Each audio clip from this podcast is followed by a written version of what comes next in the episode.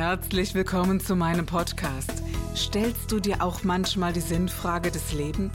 Auf der Suche nach Glück und Leichtigkeit? Ist Erfolg für dich ebenso wenig eine Frage des Zufalls? Wir reden über alles, was uns Menschen bewegt, im Kerstin Scherer Podcast.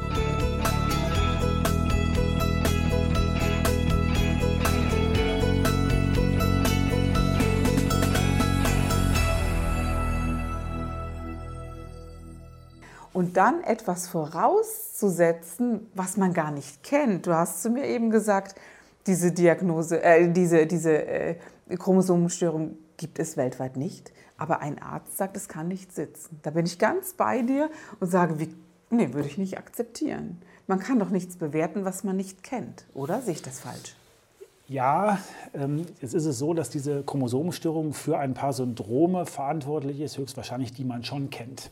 Mhm. Und wo man sagt, okay, also ähm, es gibt zum Beispiel so ein Syndrom, das heißt Danny Walker, das kann verschiedene Ausprägungen annehmen, da ist dann ein Teil des Hirns verkümmert oder ist nicht da. Und da gibt es dann schon ein bisschen was, was man sagen kann. Ähm, was mich aber daran gestört hat, ist, dass man äh, glaubt, jetzt äh, über eine Entwicklung urteilen zu können, die über Jahre geht, äh, wo man fördern kann, wo man Therapien machen kann, wo auch ein Gehirn noch nicht ausgereift ist, wo sich noch was mhm. entwickeln kann.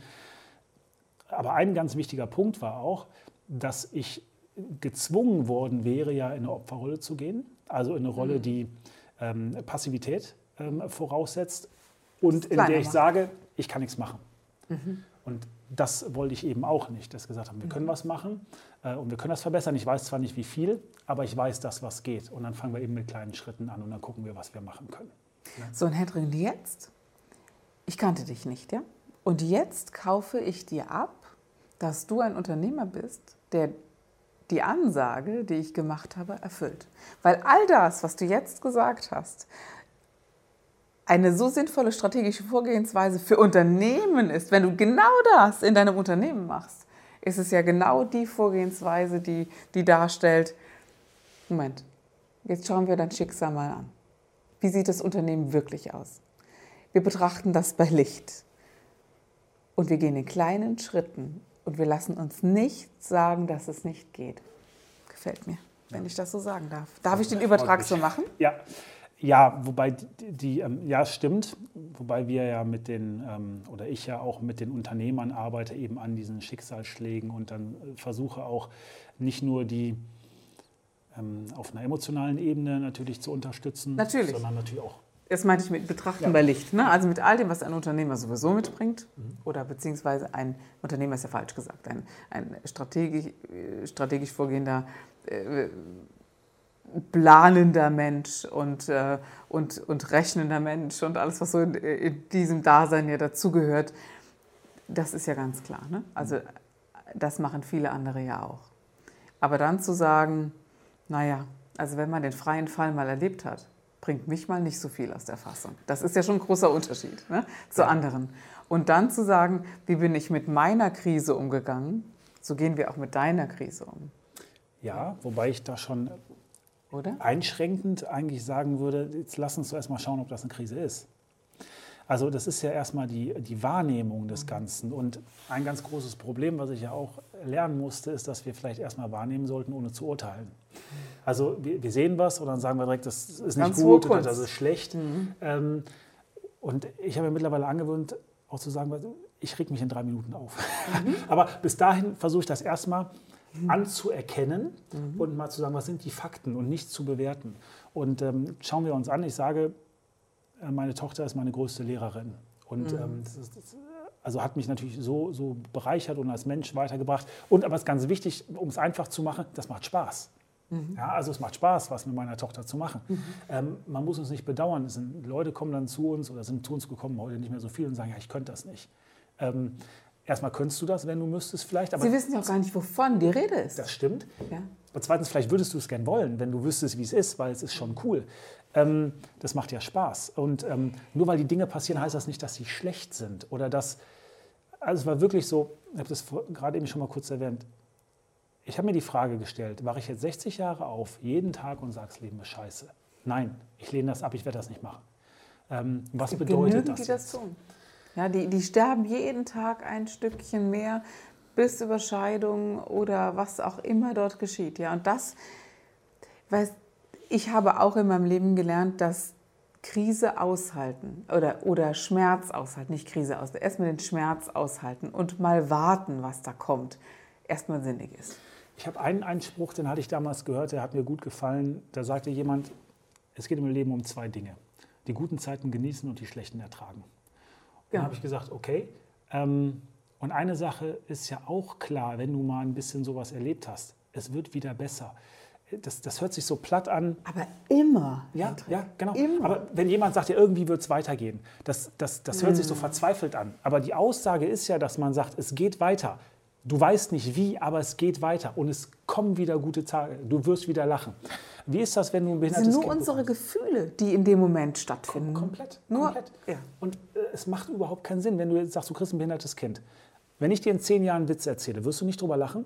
Wenn der Witz gut ist, wirst du drüber lachen. Wenn du eine Komödie guckst, hast du da Freude dran. Kannst du feiern und das genießen.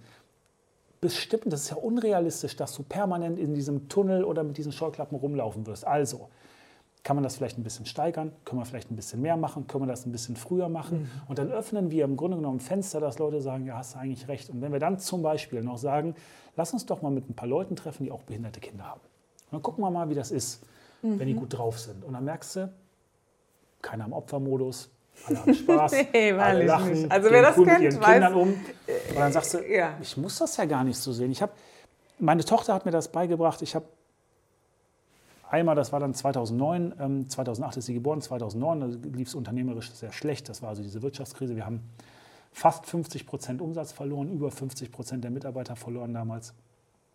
Ähm, und da, hatte ich noch ganz andere Probleme, außer noch meiner Tochter. Und ähm, da lag ich mit der dem Boden und die war total gut drauf und hat mir da im Gesicht rumgespielt und so weiter. Und dann habe ich gedacht, wie kann man denn bei so einer Diagnose eigentlich so gute Laune haben? Ja, und bei dem, was sonst passiert, hier bricht gerade die Welt zusammen und äh, ähm, jeder Kunde storniert. Ähm, und die war trotzdem gut drauf. Und da, ich, da war mir klar, dass man die Situation ja offensichtlich nicht so sehen muss wie ich. Also jetzt kann ich sagen, ja, die versteht das nicht, aber sie sieht es nicht so. Jetzt lassen wir den Punkt mal weg. Und da habe ich mich dann gefragt, wer ist ja eigentlich behindert? Also ich glaube, die ist viel normaler ja. als ich, weil ja. wer macht sich Sorgen, wer ist nicht im, im, im Augenblick, äh, wer zieht irgendwelche Sachen aus der Zukunft, die mit 99-prozentiger Wahrscheinlichkeit überhaupt nicht passieren werden, äh, hier jetzt rein. Wer lässt sich also von der Zukunft beeinflussen, wer lässt sich von der Vergangenheit beeinflussen, ähm, wer ist total zerstreut und wer im Gegensatz dazu ist einfach nur jetzt im Moment und sagt, alles da, Papa ist da, und das meinte ich auch so mit in diese Welt eintauchen, ne? in diesem Hier und Jetzt sein und entweder mich freuen oder es einfach äh, Kacke finden, ja und ja. Äh, und dieses dieses hautnah Leben finde ich passt dazu ja. und das hat mir in der Arbeit mit, mit diesen Menschen immer wieder gezeigt und ich, ich gehe das auch gerne suchen. Also das ist immer wieder ein, ein Wunder des Lebens und nicht das Gegenteil. Was ich bei manchen Eltern äh, ganz schlimm finde, ist, dass sie manchmal wissen, dass ihr Kind sterben wird. Also dass sie wissen, dass diese Zeit sehr begrenzt sein wird. Und das ist etwas, da weiß ich gar nicht, wie man das ertragen kann, Hendrik. Also das ist so etwas, wie man dieses Bewusstsein ertragen kann, du wirst auf jeden Fall vor mir gehen. Das habe ich ja zum Beispiel erstmal nicht. Ja. Ich habe zwei gesunde Kinder und in, es kann alles passieren, das wissen wir alle. Aber wir gehen erstmal davon aus, sie gehen hoffentlich nach mir. Ja? Und dass das in der Reihenfolge stattfindet. Jetzt habe ich einen sehr, sehr, sehr, sehr guten Freund äh, und Freundin, die haben ein äh, Kind bekommen, das alle Organe auf der anderen Seite hatte, große Operationen und die Lebenserwartung liegt bei, ich sage jetzt einfach 15 bis 20, vielleicht auch 30. Wie lebt man mit dieser Angst, habe ich mich gefragt. Also ähm, du auch akzeptierst das als Teil des Lebens. Es ist so, dass ähm, Chromosomenstörungen in der Regel äh, früher sterben. Jetzt gibt es auch noch alle möglichen Medikamente dazu, die sind auch eher lebensverkürzend. Und ähm, bei meiner Tochter ist das so, dass sie Epileptikerin ist und ähm, die Epilepsie ist im Sehzentrum und typischerweise fängt das an mit ähm, Erbrechen.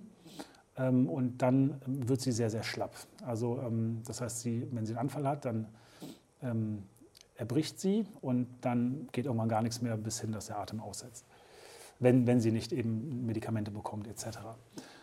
Und ähm, wenn sie einen Anfall hat, ist die größte Sorge, lebt sie noch oder ist sie erstickt oder so. Und ähm, es ist auch so, jeden, jeden Morgen, wenn ich, wenn, ich, äh, wenn ich bei ihr reingehe und ich höre nichts, dann gucke ich erstmal, schläft sie, atmet sie oder was auch immer. Äh, und ich weiß auch jeden Morgen, dass sie tot sein könnte. Aber es ist, es ist Teil der, des, des Lebens und Teil der Realität. Das ist so. Ähm, da sind immer so ein bisschen Alarmglocken an. Also ja. ähm, wir haben halt ein Babyphone nachts, auch mit Kamera, damit wir eben hören, was ist und damit wir gucken können. Und äh, ich gehe auch abends immer noch rein. Ich gehe auch äh, morgens als erstes dann rein und gucke, was ist los. Ähm, und dann muss es, es diese Akzeptanz geben, irgendwann, dass das sein kann. Ich glaube ja. Also ähm, jetzt möchte ich mich natürlich nicht über, übermaßen verrückt machen. Ähm, aber ich habe akzeptiert, dass das äh, Sterben Teil des Lebens ist. Mhm. Ähm, das habe ich auch schon früher gelernt. Ich habe ja gesagt, ich war Rettungssanitäter und ähm, mhm. ich weiß noch, als die erste Person gestorben ist ähm, im, im, Einsatz, also wir kamen da hin und dann haben wir noch mit der geredet und dann hat die gesagt, ihr geht es nicht gut und dann bin ich ins Auto gegangen, Medikament holen, dann kam ich wieder, dann ist sie reanimiert worden ähm, ja. und dann war sie eben tot. Ähm, und dann lernt man, Menschen sterben halt auch. Mhm. Und so ist das Leben und es ist eben Teil davon. Ja, Hendrik, das stimmt, das habe ich auch gelernt. Aber nicht meine Kinder. Es ist, eine, es ist so anders. Ja? ja. Und äh, also ich war auch sehr früh damit konfrontiert. Die erste Patientin, die ich tatsächlich an den Füßen massiert habe, ist mir währenddessen gestorben. Und, und da musst du sehr früh, vielleicht bin ich auch deswegen irgendwann in der Sterbebegleitung gelandet und in, ganz, in all diesen mhm. Bereichen, äh, weil ganz viele solche Dinge passiert sind. Aber Mensch, das ist die größte Herausforderung, die man als Aufgabe doch auf, diesem, auf dieser Erde bekommen kann. Oder? Vielleicht habe ich akzeptiert, dass mein Kind anders ist mhm. und dass da andere Regeln gelten und ähm, dass das Leben mit ihr ein bisschen anders ist. Mhm. Ähm,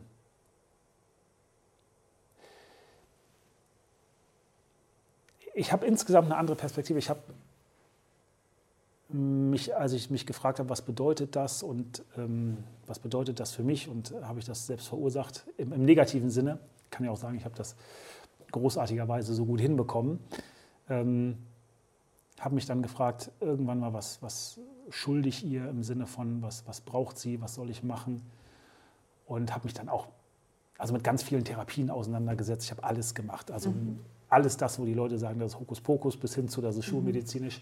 Interessanterweise funktioniert das, was die Leute als Hokuspokus abtun, viel besser als das, was schulmedizinisch angebracht ist. Ja, wem sagst du das? Ähm, ja, gut. Mhm. Und ähm, habe da mal mit einer ähm, Bekannten gesprochen und habe gesagt, ich würde gerne wissen, was, was, was, was kann ich für sie tun? Weil ich kann sie ja nicht fragen. Und dann war auch das Thema Aufstellung und so ein Thema. Und dann sagte eine Bekannte zu mir, ähm, äh, du hast das nicht verstanden. Also du glaubst, dass ähm, du hier eine Aufgabe an bei ihr hast. Das ist aber andersrum. Ja, also sie hat eine Aufgabe an dir und äh, ähm, das, das äh, war dann nochmal eine ganz andere Perspektive. Interessanterweise hat dann diese Bekannte zu mir gesagt, ähm, du weißt schon, warum du Drillinge bekommen hast. Da habe ich gesagt, nee, hat sie gesagt, ja, du hast ja nicht verstanden. Und dann musste dir nochmal jemand zeigen, dass jetzt, du musst dich jetzt ändern. Ja? Du, hast, du hast die Zeichen nicht erkannt. Ähm, jetzt musst du dich ändern, jetzt zwingt dich das Schicksal. Hendrik, das ist die große Schule des Lebens. Es gibt für mich die kleine Schule des Lebens, die so die, die gewöhnliche, nennen wir es nicht groß und klein, nennen wir es mal die gewöhnliche Denke der Menschen und die außergewöhnliche Denke der Menschen.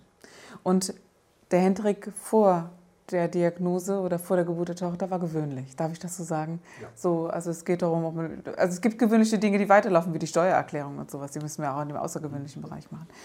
Aber dieses, ähm, das Leben so zu betrachten in wahrer Liebe ist die größte Kunst, die wir im außergewöhnlichen Bereich an den Tag legen können. Und dass, dass du da eintrittst, finde ich wundervoll. Ich bin mir manchmal nicht sicher, ob das ähm, wirklich so etwas Besonderes oder ob das eine Art Selbstschutz ist. Jetzt kann ich mir alles Mögliche einreden und sagen, ich komme einfach damit besser klar. Ich gebe dir ein Beispiel. Es hat mal jemand gesagt, ähm,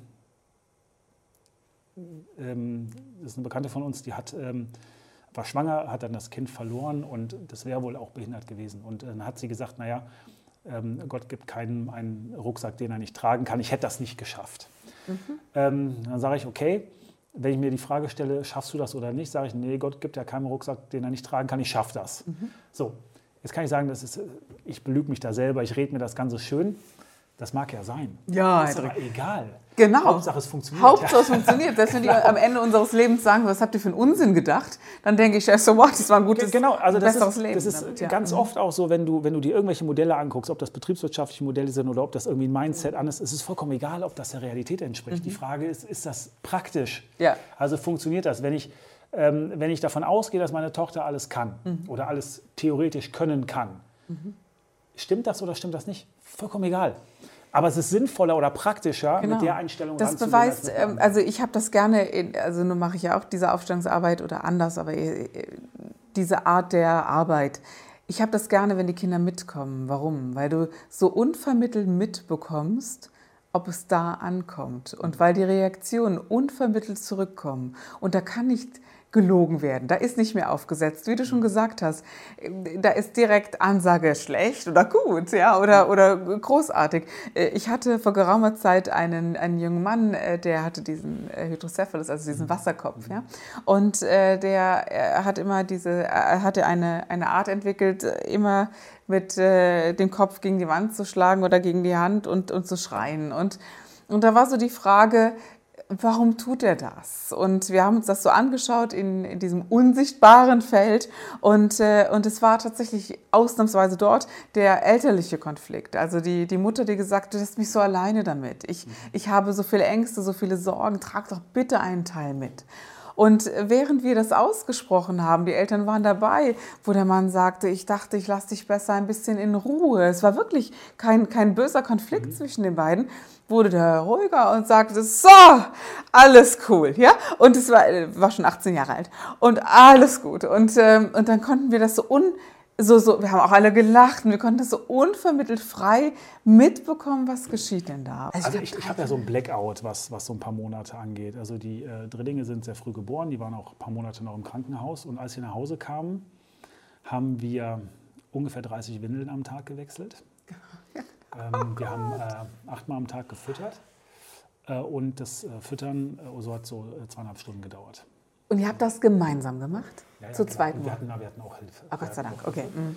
Weil ich kann mir nicht vorstellen, dass man, ihr hattet ja noch die erste Tochter? Genau, also 30 Windeln mit, mit, mit, äh, mit all, all, alle Kinder, 30 Windeln. Ähm, Wie alt Hilfe. war eure erste Tochter, als die Drillinge auf die Welt Äh, gekommen fünf. sind? Mhm. Okay. Das, äh, viereinhalb, ja, genau. Ähm, also da brauchst du schon Hilfe. Wir haben aber den Fehler gemacht, wir hatten nachts keine Hilfe und am Wochenende keine Hilfe. Das war unklug, das hätte man Ja, hätte. anders Ja, ja, genau. organisiert. Ähm, Aber ihr habt das überlebt. Und ich finde, so etwas macht einen doch unglaublich stark, oder? Äh, Also ich weiß ja nicht, ich habe so in dieser Zeit so das Empfinden gehabt, ich habe so eine Macht gewonnen in mir, die ich nicht so in Worte fassen kann. Macht ist vielleicht auch das falsche Wort, aber was soll kommen, wenn du das geschafft hast? Schaffst du ganz, ganz, ganz viele andere Dinge auch. Ich habe mal gehört, dass die Navy SEALs, also diese amerikanischen Elitesoldaten, herausgefunden haben, wenn du denkst, du kannst nicht mehr, bist du bei ungefähr 30 Prozent Leistung. Ja, genau. Und, ähm, Oh, aber das finde ich jetzt echt, jetzt habe ich darüber nachgedacht. Also mit 30 Prozent Leistung. äh, Genau, also du kannst auch deutlich mehr. Das heißt, wenn du, wenn du, du schläfst ähm, acht Stunden, fühlst dich wohl, und jetzt schläfst du äh, irgendwie nur sechs Stunden, denkst, es geht nicht mehr, geht auch mit zweieinhalb. ja, das hat uns das Leben bewiesen, dir noch Ähm, Und viel das ist aber der. Punkt. Also, ich hab, Okay, mhm. also wir sind 30, 40 Mal pro Nacht aufgestanden. Das war ganz normal. Ich habe mal, also das, ich habe mal irgendwann, habe ich gedacht, das gibt es gar nicht, was hier. Dann habe ich mal gestoppt. 28 Mal in 30 Minuten aufgestanden. Das war dann Schnuller rausgefallen, einmal kurz irgendwie nur gebrüllt, wie auch immer. Hendrik, Und unglaublich. das Oh anderthalb Gott. Jahre gemacht. Und dann denkst du, du kannst das nicht? Doch, kannst du. Das geht schon. Also dann kriegst du zwar viele andere Dinge nicht mehr auf die Reihe. Und das war einer der großen Punkte, dass ich ja da das Unternehmen, weil ich ja mit meinem Bruder hatte, also über 20 Mitarbeiter, äh, was wir machen da mit unseren Unternehmen, ähm, natürlich die Unternehmeraufgaben vollkommen vernachlässigt habe. Habe ich aber gar nicht so gesehen in der Situation. Aber da, du bist eigentlich im Überlebensmodus und ich kann Genau. mich auch an vieles gar nicht mehr erinnern. Also ich Ja. habe da echt so einen Blackout. Also, Also da habe ich zum ersten Mal erlebt, dass auch ähm, Schlafentzug war nicht umsonst eine Folter. Ne? Also da, da passiert was im Gehirn. Ich weiß, weiß nicht, ob du das auch kennst, aber da kommen plötzlich so ganz extreme Bilder, die sich so so so äh, Halluzinationen oder was auch immer das gewesen ja, sind. Also ja? diese weißen Mäuse sieht man Ja, wirklich. Das mein wirklich- Gott. Du, du denkst wirklich, da laufen weiße Ja. Mäuse lang. Ja. Wollte ich nie öffentlich sagen, aber okay. Aber ja, ja, das fand ich ganz extrem. Oder so Fratzenbilder, die plötzlich äh, aufgetreten sind sind und, und äh, Empfindungen, die ich hatte, wo ich dachte, boah, bist du doch gar nicht, ne? Ähm, so ist man noch nicht. Da habe ich das irgendwann so innerlich separiert und habe gesagt, okay, jetzt bist du halt im Wahnsinn. Irgendwann hört er auch auf. Also sie wird ja größer. Also irgendwann hört das ja mal auf. Und ich glaube, diese Akzeptanz und dieses, es geht ja alles weiter, du musst auch weiter Auto fahren, was ich übrigens sehr gefährlich finde, in diesem Zustand Auto zu fahren. Ja. Äh, ich glaube, äh, zwei Flaschen Schnaps hätten, äh, hätten mich besser Auto fahren lassen als in diesem völlig übermüdeten Zustand, oder? Vielleicht kennst du das auch.